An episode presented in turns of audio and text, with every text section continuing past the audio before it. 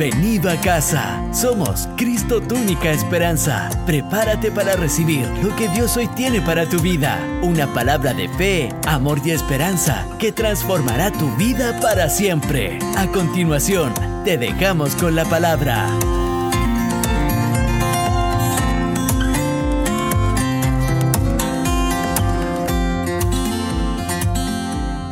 Muy bien, vamos a la palabra del Señor. Si me acompaña por favor en su Biblia en Primera de Tesalonicenses 5, 23. Voy a leer la nueva versión internacional y leemos su palabra en esta tarde. Dice que Dios mismo, el Dios de paz, diga conmigo, Él es el Dios de paz. Los santifique por completo y conserve todo su ser. Diga conmigo, espíritu, alma y cuerpo. Dígalo una vez más, espíritu, alma y cuerpo. Irreprochable para la venida del Señor, los conserve todo su ser, espíritu, alma y cuerpo, irreprochables para la venida de nuestro Señor Jesucristo. El que los llama es fiel y así lo hará. ¿Alguien puede declarar eso conmigo? El que me llamó es fiel. Vamos, dígalo con fe en esta noche. El que me llamó es fiel. Eso significa que nosotros creemos en las promesas del Señor. Y yo ya lo he dicho otras veces, tener fe es creer que Dios es fiel, creer que Dios va a cumplir lo que Él promete.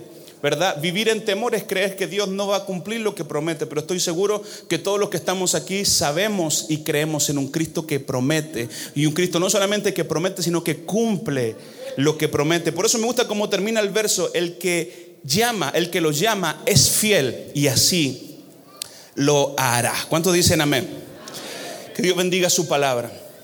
Quiero hablar por unos momentitos eh, acerca de nuestra vida está compuesta, yo le puse así eh, hoy, de tres tanques, emocional, físico y espiritual, alma, cuerpo y espíritu. Y usted y yo necesitamos estar constantemente llenando nuestros estanques o nuestro tanque. ¿Verdad? Cuando fuimos eh, a Talca, que me acompañaron algunos de los chiquillos, fuimos eh, en el auto y lo primero que hicimos, paramos en la estación de servicio. ¿Qué hicimos?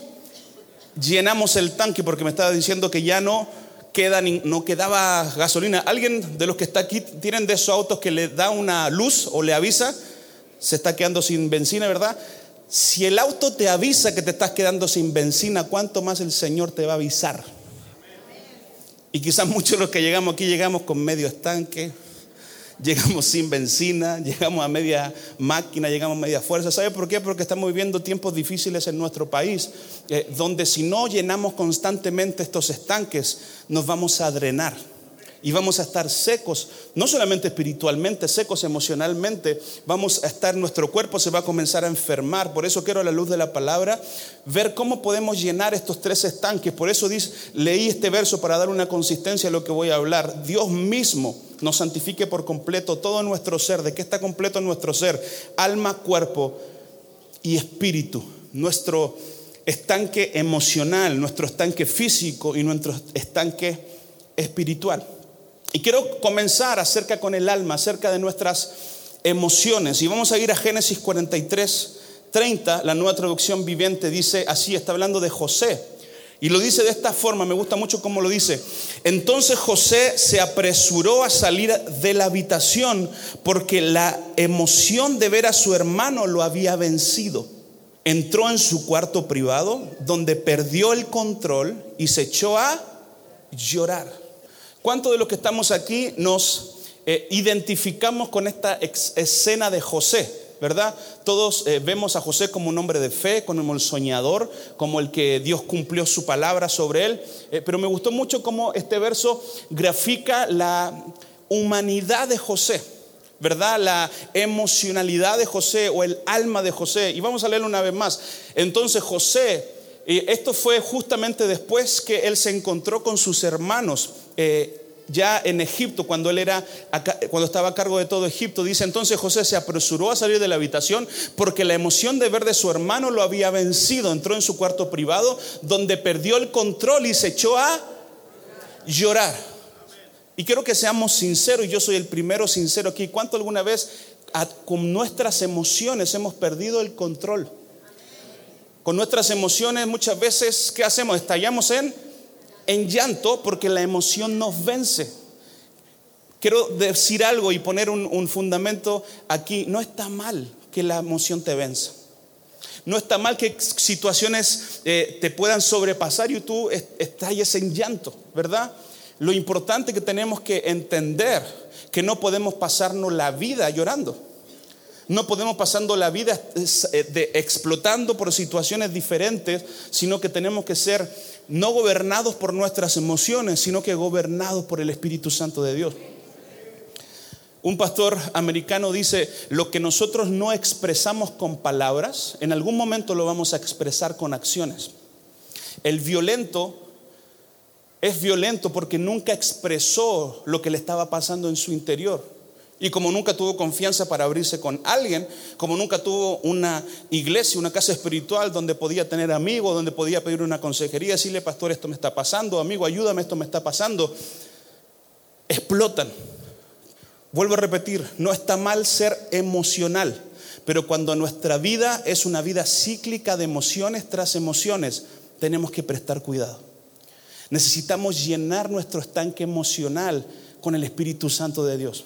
Por eso cuando subí, sé que todos los muchachos estuvieron adorando al Señor, pero por eso cuando subí quise extendernos un poco más en la adoración, porque escúcheme bien, la adoración es el mayor ingrediente para llenar nuestro estanque emocional. La adoración es la mayor arma espiritual que el Señor nos ha dado para contrarrestar nuestras emociones. Sin ir más allá, ¿verdad? Cuando el rey Saúl tenía un espíritu malo, estaba literalmente en una depresión, dice que trajeron a David para que tocara el arpa y la adoración lo sacó de ese lugar. Por eso siempre le decimos y lo recomendamos, llena tu auto de adoración, llena tu casa de adoración, si es posible, llena tu trabajo de adoración. ¿Por qué? Porque la adoración te va a hacer vivir en, en un ambiente donde tus emociones van a estar controladas. Ahora, no estoy diciendo que nunca lloremos, no estoy diciendo que nunca eh, perdamos el control, porque muchas veces vamos a perder eh, el control, así como lo hizo José. Pero mire lo que dice en Salmo 24, no, eh, perdón, Salmo 94, en el versículo 19. Dice, cuando mi mente se llenó de duda, tu consuelo renovó mi esperanza y mi alegría.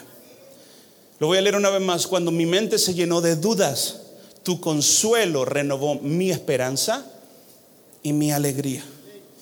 ¿Cómo me puedo llenar? ¿Cómo puedo llenar mi estanque emocional? Diga conmigo, esperanza y alegría. La esperanza es la expectativa de que algo va a pasar. La alegría no es estar riéndote todo el tiempo, sino que la alegría viene de tener la certeza del gozo de la salvación en nuestro interior. Cuando yo lleno mi vida de esperanza y de alegría, voy a estar llenando mi estanque emocional. Nosotros cuando vivíamos eh, en Estados Unidos teníamos un amigo, todavía me acuerdo, Carlito Rivera, que es mexicano, y todos los que estábamos ahí sirviendo en esa iglesia, todos nuestros padres vivían en otros países. Entonces siempre que venía a vernos algún familiar, algún amigo, algún, par, algún eh, eh, los papás, los hermanos, yo nunca me voy a olvidar de esto. Él sabía que mis papás habían venido a la, a la ciudad y me dijo, me dice así, amiguito, tu tanquecito está lleno de amor. Yo le dije, ¿de qué, de qué, de qué estáis hablando? Y me dijo, te voy a explicar. Yo llevo, tú llevas dos años viviendo solo en este país. Dice, yo llevo 20 años viviendo solo en este país, junto a mi familia. Y siempre que llena, lleva mi familia, mi tanque de amor se llena. Entonces, por eso te digo, tu tanquecito está lleno de amor. Yo le dije, ahora que lo pienso, sí, o sea, estoy contento porque me acaban de venir a visitar.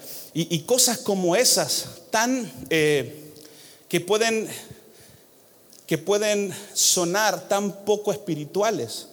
Necesitamos ejercicios como esos para llenar nuestra vida emocional con, la, con la esperanza y con la alegría del Señor. Y yo quiero que me entienda eh, aquí. No estamos eh, hablando de simplemente ser positivistas, sino que la palabra del Señor me da ánimo. La palabra del Señor me da esperanza, la palabra del Señor me da alegría. Pastor, ¿usted cree que podemos tener esperanza y alegría en los tiempos que estamos viviendo? Yo creo que sí, podemos tener esperanza y alegría aún en los tiempos de incertidumbre que estamos viviendo. ¿Por qué? Porque cuando todo esté tambaleándose, tenemos que aferrarnos a algo que no se mueva. La Biblia dice, el cielo y la tierra pasará, pero su palabra no va a pasar. La palabra de Dios es el fundamento sólido, inconmovible, donde en estos momentos tenemos que aferrarnos a esa roca. Y esa roca, que es la palabra del Señor, nos va a llenar de fe y de esperanza. ¿Cuántos dicen amén? Yo noté esto aquí, la duda se aloja en la mente, no en el espíritu. Por eso tengo que vivir lleno de fe y no de duda. Por eso tengo que vivir lleno de fe y no de temor. ¿Cuántos dicen, pastor, yo estoy viviendo lleno de fe? Dicen, pastor, yo estoy viviendo lleno de fe. Amén. Eclesiastés 12.1, vamos a leerlo. Dice, no dejes que la emoción de la juventud te lleve a olvidar de tu Creador. Honralo mientras seas joven, antes de que te pongas viejo y digas, la vida ya no es agradable. Pero voy a resaltar la no te deje llevar por la emoción de la juventud. Muchas veces sus emociones y mis emociones nos llevan a un punto a tomar malas decisiones. Pero cuando somos gobernados por el Espíritu Santo, vamos a vivir tranquilos y seguros. Por eso la Biblia dice, ya no vivo yo, sino Cristo vive en mí. Por eso a ti y a mí ya no me gobierna el enojo, no me gobierna la duda, no me gobierna el temor, me gobierna el Espíritu Santo de Dios. Ya no vivo yo, sino que Cristo es el que vive en mí. ¿Cuánto dicen amén? Romanos 8:6, la nueva traducción viviente dice, por lo tanto, permitir que la naturaleza pecaminosa les controle la mente lleva a la muerte, pero permitir que el espíritu les controle la mente lleva a la vida y a la paz. ¿Cómo puedo controlar mis emociones? Dejando que el Espíritu Santo controle, gobierne mis emociones, gobierne mi mente. Por lo tanto, permitir que el Espíritu les controle la mente lleva a la vida y a la paz. ¿Alguien ha escuchado esta frase en algún momento? No sé qué me pasó, me dejé llevar. ¿Sí? La pregunta es, ¿qué es lo que está guiando nuestra vida hoy? ¿Qué es lo que está guiando tus emociones hoy? Lo que necesita guiar mis emociones, tus emociones, tiene que ser el Espíritu Santo de Dios. Los que son guiados por el Espíritu de Dios, estos son hijos de Dios, así dice la palabra. ¿Y cuántos hijos de Dios hay en este lugar? Diga conmigo, yo soy guiado por su Espíritu Santo permitir que la naturaleza pecaminosa, o sea, nuestra alma, ¿cuántos saben que estamos en una lucha constante en nuestra alma y en nuestro espíritu? Pero permitir que el espíritu les controle la mente nos lleva a la vida y a la paz. ¿Cuántos quieren vivir tranquilo y con paz? Permite que el Espíritu Santo guíe tus, guíe tus pensamientos, guíe tus emociones, llena el estanque de tus emociones con la palabra del Señor con adoración y el Espíritu Santo va a comenzar a gobernar tus emociones. ¿Cuántos dicen amén? Número dos, nuestro cuerpo. Lo puse aquí, nuestro cuerpo físico. Salmo 16, 9, nueva traducción viviente, dice, con razón mi corazón está contento y yo me alegro. Mi cuerpo descansa seguro. Quiero que pongamos atención aquí. Con razón mi cuerpo está contento y yo me alegro. Póngale una sonrisa a la persona que está al lado suyo y dígale, yo decido vivir alegre. Dígaselo y la otra diga, yo también. ¿Sabe por qué? Porque en momentos como estos tenemos que tomar decisiones. Tenemos que decidir si vamos a vivir como todo el mundo está viendo. Necesitamos decidir si vamos a comenzar a tener queja y crítica en nuestra boca o vamos a comenzar a tener alabanza y gratitud en nuestra boca. Diga conmigo una vez más, yo decido vivir alegre.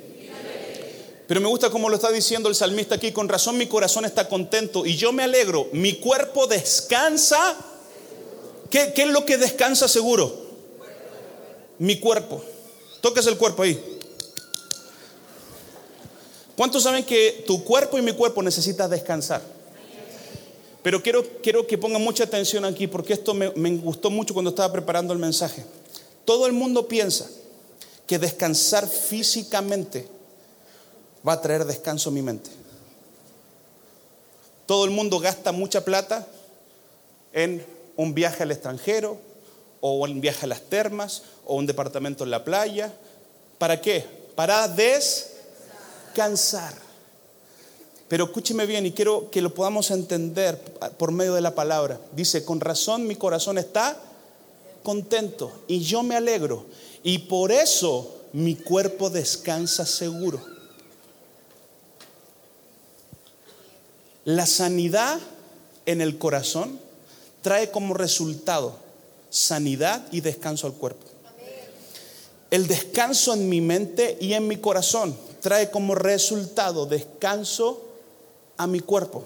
¿Sabe por qué? Porque te puedes ir a Dubai 20 días y tu mente va a seguir pensando las mismas cosas. Tu corazón va a seguir estando igual de dolido porque vas a descansar el cuerpo, pero no vas a descansar la mente y el espíritu. Por eso Dios le dijo a Moisés, mi presencia irá contigo y te dará descanso. En el único lugar donde mi mente y mi corazón puede descansar es reposando en la presencia del Señor. Por eso de nada me sirve solamente irme de vacaciones, irme con mi familia, pasar un buen rato, tomar, eh, comer rico, si no tomo tiempo para reposar en su presencia con mi familia. Voy a volver igual de estresado, con los mismos problemas, con las mismas preocupaciones, pero David está diciendo, con razón mi corazón está contento y por eso me alegro y por eso mi cuerpo puede descansar seguro. Iglesia, necesitamos descansar. Nuestro cuerpo necesita descansar. Nuestra mente necesita eh, apagarse, ¿verdad? Dormir las horas que necesita dormir. Pero necesitamos también que nuestro cuerpo y nuestro corazón esté saludable.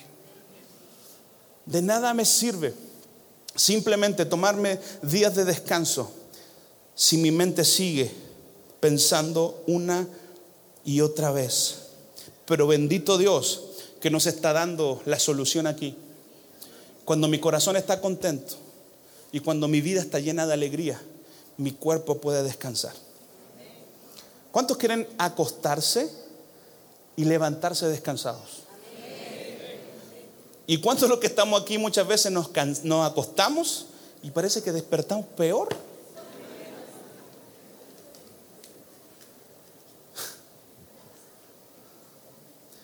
Por eso, no importa lo que pasó en el día, no importa la serie que viste en la noche o si fue las noticias, si no tenemos un momento antes de dormir para entregarle el día al Señor y decirle en paz me acostaré y así mismo me dormiré porque tú eres mi sustento. David decía, yo dormía y Jehová me sustentaba.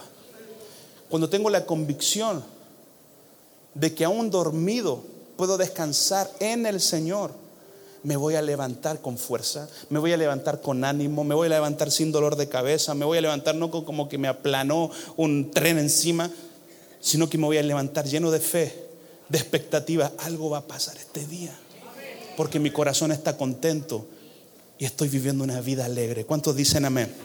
Dale un aplauso fuerte al Señor.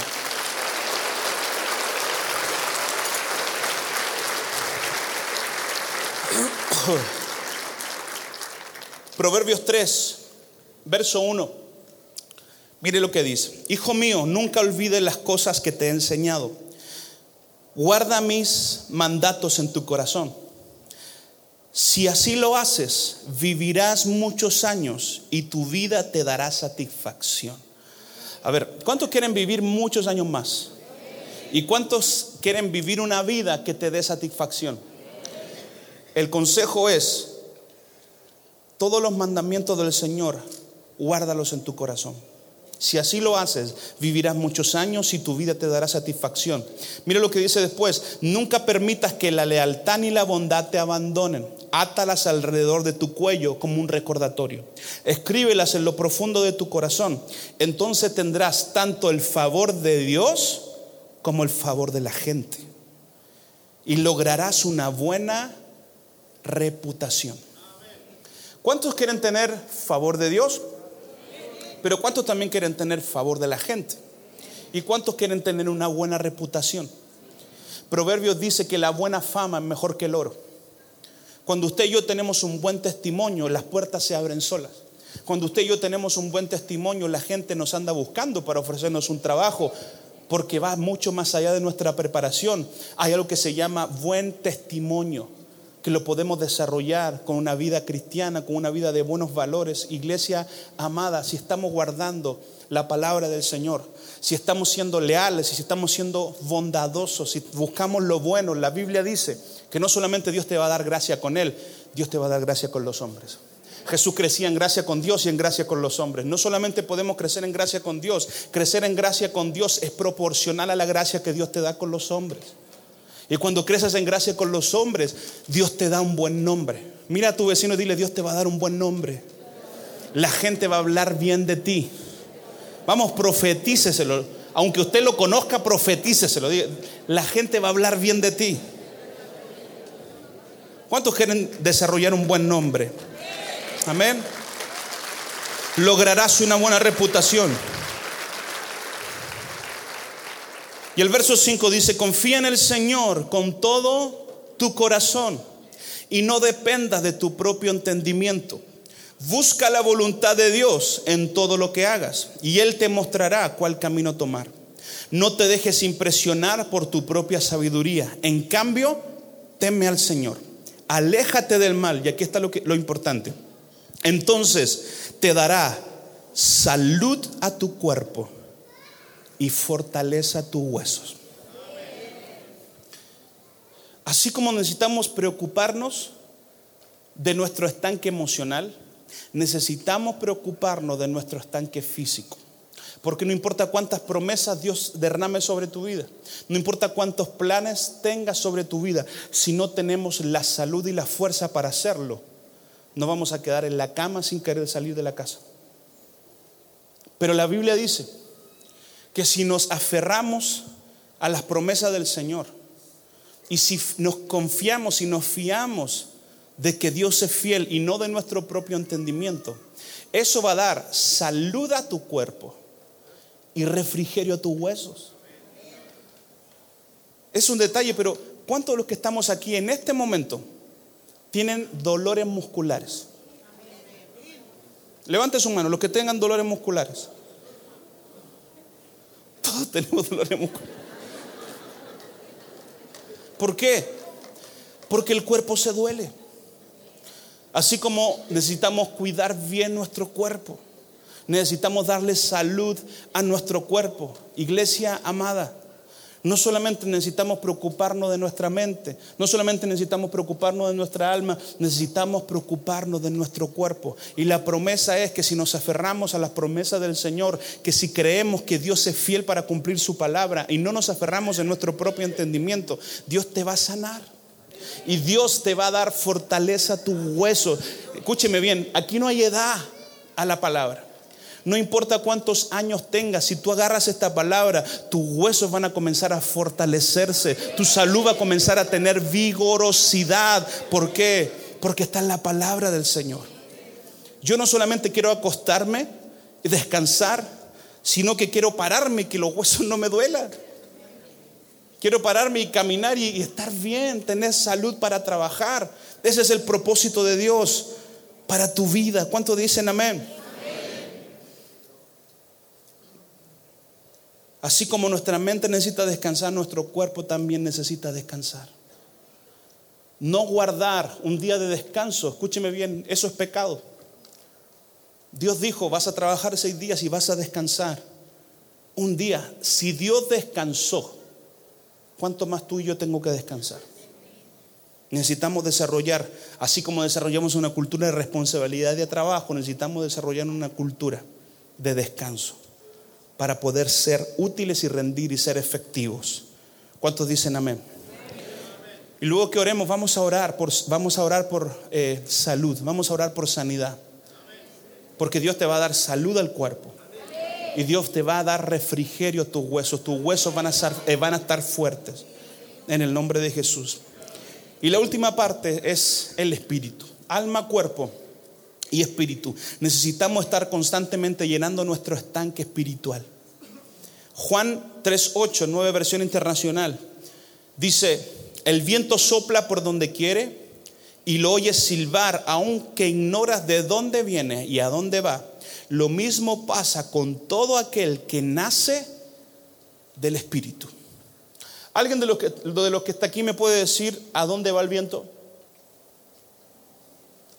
¿Alguien de los, que está aquí me puede decir de dónde viene el viento?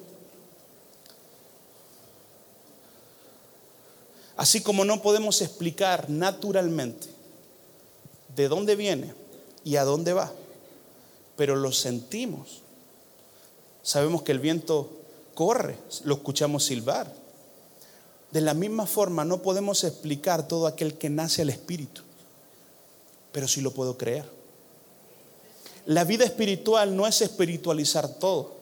La vida espiritual es tener una conciencia de que Dios está en todo lugar y de que yo puedo vivir una vida consagrada a su Espíritu Santo. Vivir en el Espíritu no es algo místico. Necesitamos vivir naturalmente la sobrenaturalidad de Dios. Dios es un Dios sobrenatural.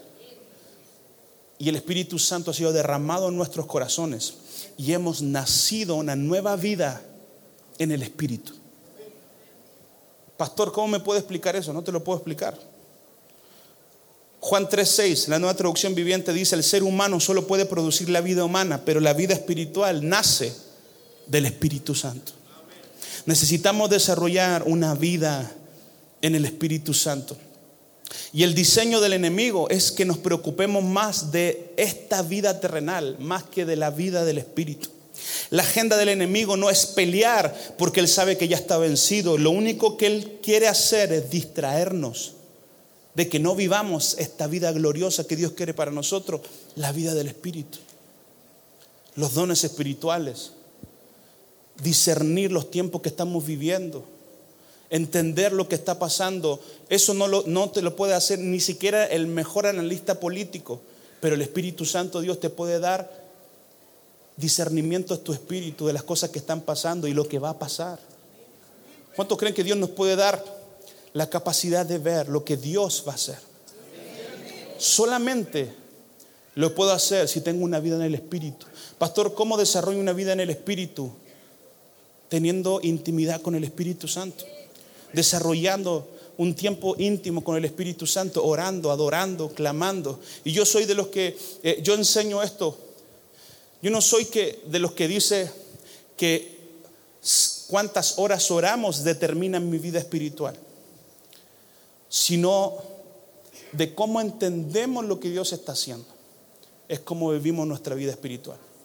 A muchos de ustedes quizás les cuesta dos horas conectarse, quizás a algunos les cuesta media hora conectarse, quizás algunos se levantan y se conectan inmediatamente. No hay una medida de cuánto tenemos que orar para vivir una vida en el Espíritu. Lo único que sabemos es que tenemos que orar. Lo único que sabemos es que tenemos que buscarlo lo más que podamos. Y tengo una noticia, el que busca haya. El que golpea se le abre. Y el que llama se le va a abrir.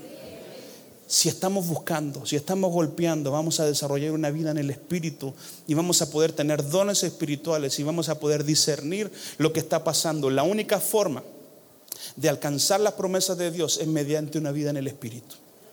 Porque las promesas de Dios no se alcanzan solamente en el alma y en el cuerpo, tengo que tener fe para alcanzar las promesas de Dios. Y la fe es un don espiritual que viene por una vida en el Espíritu. ¿Cuántos dicen amén? Isaías 61 dice, levántate y resplandece, porque ha venido tu luz y la gloria de Jehová ha nacido sobre ti.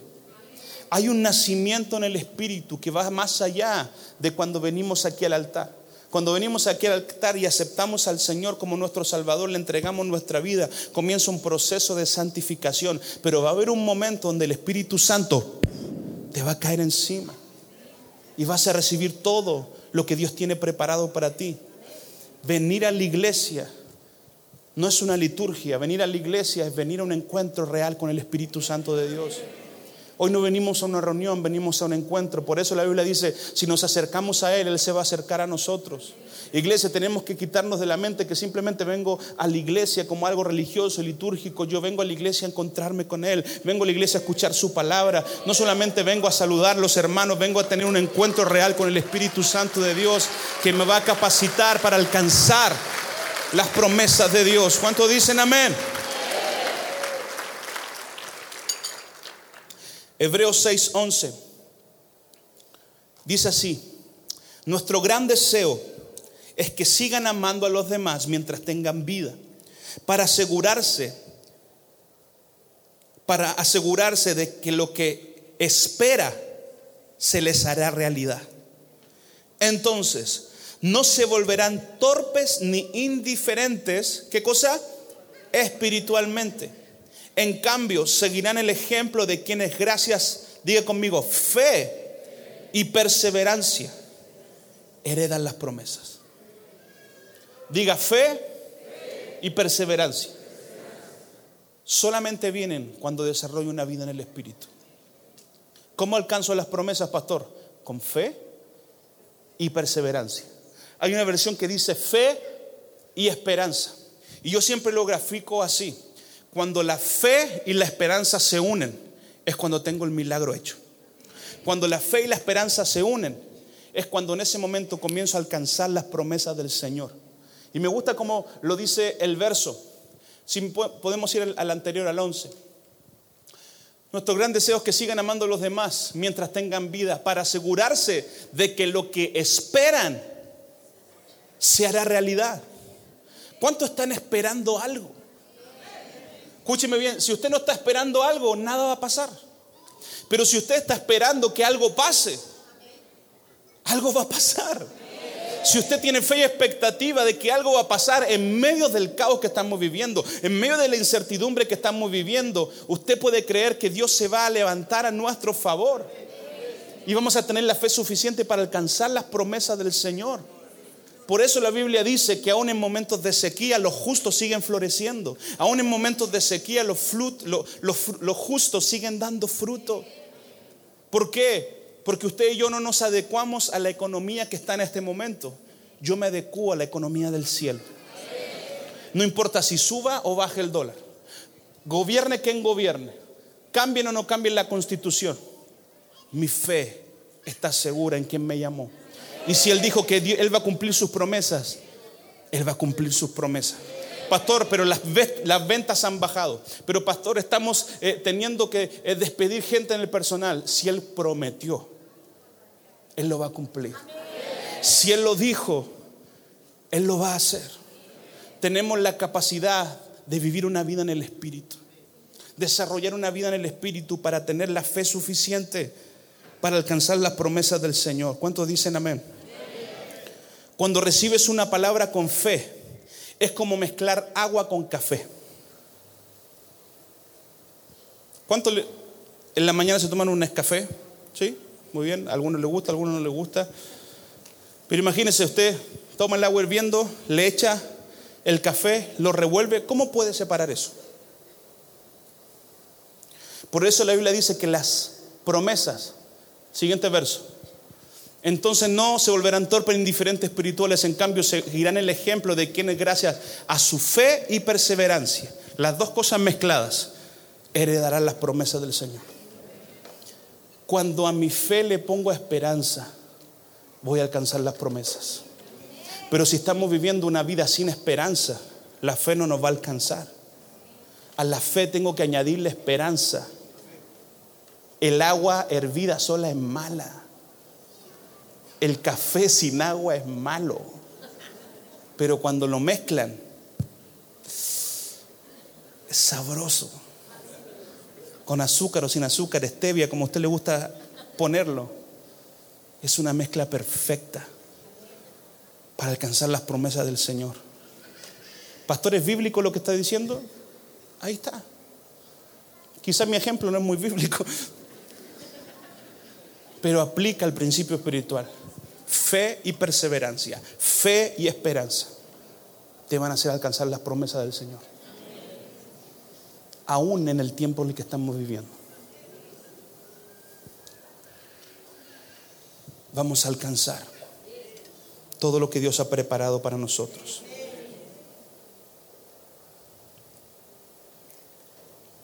Cuerpo, alma y espíritu. No te drenes. Llena estos estanques. Llénate de la palabra. Llénate de salud emocional a través de, la adoración, a través del Espíritu Santo. Cuida tu cuerpo. Dios va a dar salud a tu cuerpo. Pero por sobre todas las cosas necesitas nacer a una vida en el Espíritu. Necesitamos nacer a lo que Dios quiere hacer. No vamos a poder entender lo que Dios va a hacer si no vivimos una vida en el Espíritu. Iglesia, algo está por nacer. Algo está por nacer. Y yo lo profetizo en el nombre de Jesús. Estamos en el año 2009. ¿Qué simboliza? 2019, perdón. Me fui de año, me fui de año para atrás. Pero yo estoy seguro de que Dios algo quiere gestar antes que termine este año. Algo Dios quiere dar a luz antes que termine este año. Si lo crees con fe, lo vas a ver con tus ojos. Yo lo profetizo con los ojos abiertos sobre cada uno de los que están aquí. Antes que termine este año, Dios va a hacer nacer algo nuevo en ti. Dios va a hacer nacer algo nuevo en ti. La vida en el Espíritu, la fe para alcanzar las promesas del Señor. ¿Cuántos dicen amén? Póngase de pie, por favor. Vamos a orar. Que Dios mismo, el Dios de paz, los santifique por completo y conserve todo su ser, espíritu, alma y cuerpo, irreprochables para la venida de nuestro Señor Jesucristo. El que los llama es fiel y así lo hará. El que te llamó es fiel y Él lo va a hacer. El que te llamó es fiel y Él va a cumplir su promesa.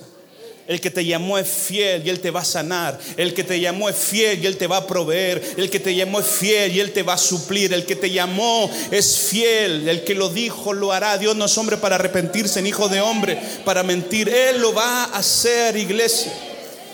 Él lo va a hacer. Necesitamos nacer a esta vida en el Espíritu para abrazar las promesas del Señor. Las promesas de Dios están en el sí y amén. Sí y amén. Él cumple sus promesas sobre nosotros. Sus promesas son fieles y verdaderas sobre nuestra vida. ¿Por qué levanta tus manos al cielo y vamos a adorar? Vamos a exaltar. Levanta tus manos al cielo. Mientras nos preparamos para adorar, yo quiero abrir este altar y hacer un llamado para todas las personas que quieren nacer a esta vida en el Espíritu. Quizás personas que han dejado que sus emociones te sobrepasen. O quizás llegaste así como estaba mi auto antes de salir al viaje sin benzina. Y no tenía fuerza para seguir caminando. Yo creo que el Espíritu, creo que el Espíritu Santo de Dios está aquí para llenar tu vida de fe, llenar tu vida de esperanza, llenar tu tanque emocional espiritual y sanar tu cuerpo. Para caminar, comenzar una semana nueva, creyendo en las promesas de Dios que son fieles y verdaderas. Dios está aquí. Y Él está aquí para ti. Lo voy a repetir, Dios está aquí. Y Dios está aquí para ti. Él te quiere tocar esta noche. Y mientras adoramos al Señor, yo quiero que pase, por favor. Quiero orar. Quiero declarar las promesas del Señor, que son fieles y verdaderas, sobre cada uno de mis hermanos. Vamos a comenzar una semana. Y vamos a comenzar una semana bien. Vamos a comenzar una semana creyendo en lo que Dios dijo, creyendo en las promesas del Señor para tu familia, para tu casa. En el nombre poderoso de Jesús.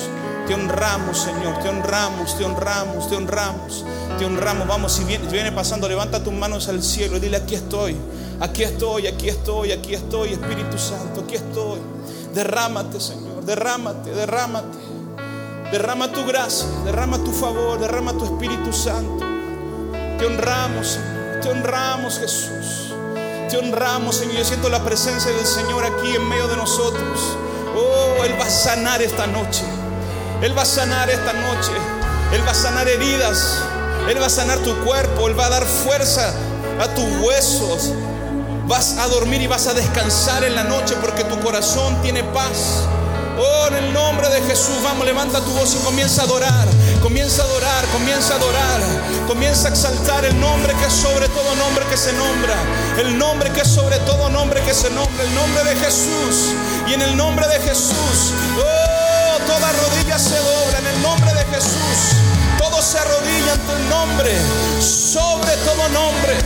Jesucristo Rey, Jesucristo Rey. Vamos iglesia, levanta tu voz. En tus palabras comienza a adorarlo. Comienza a decirle, te necesito.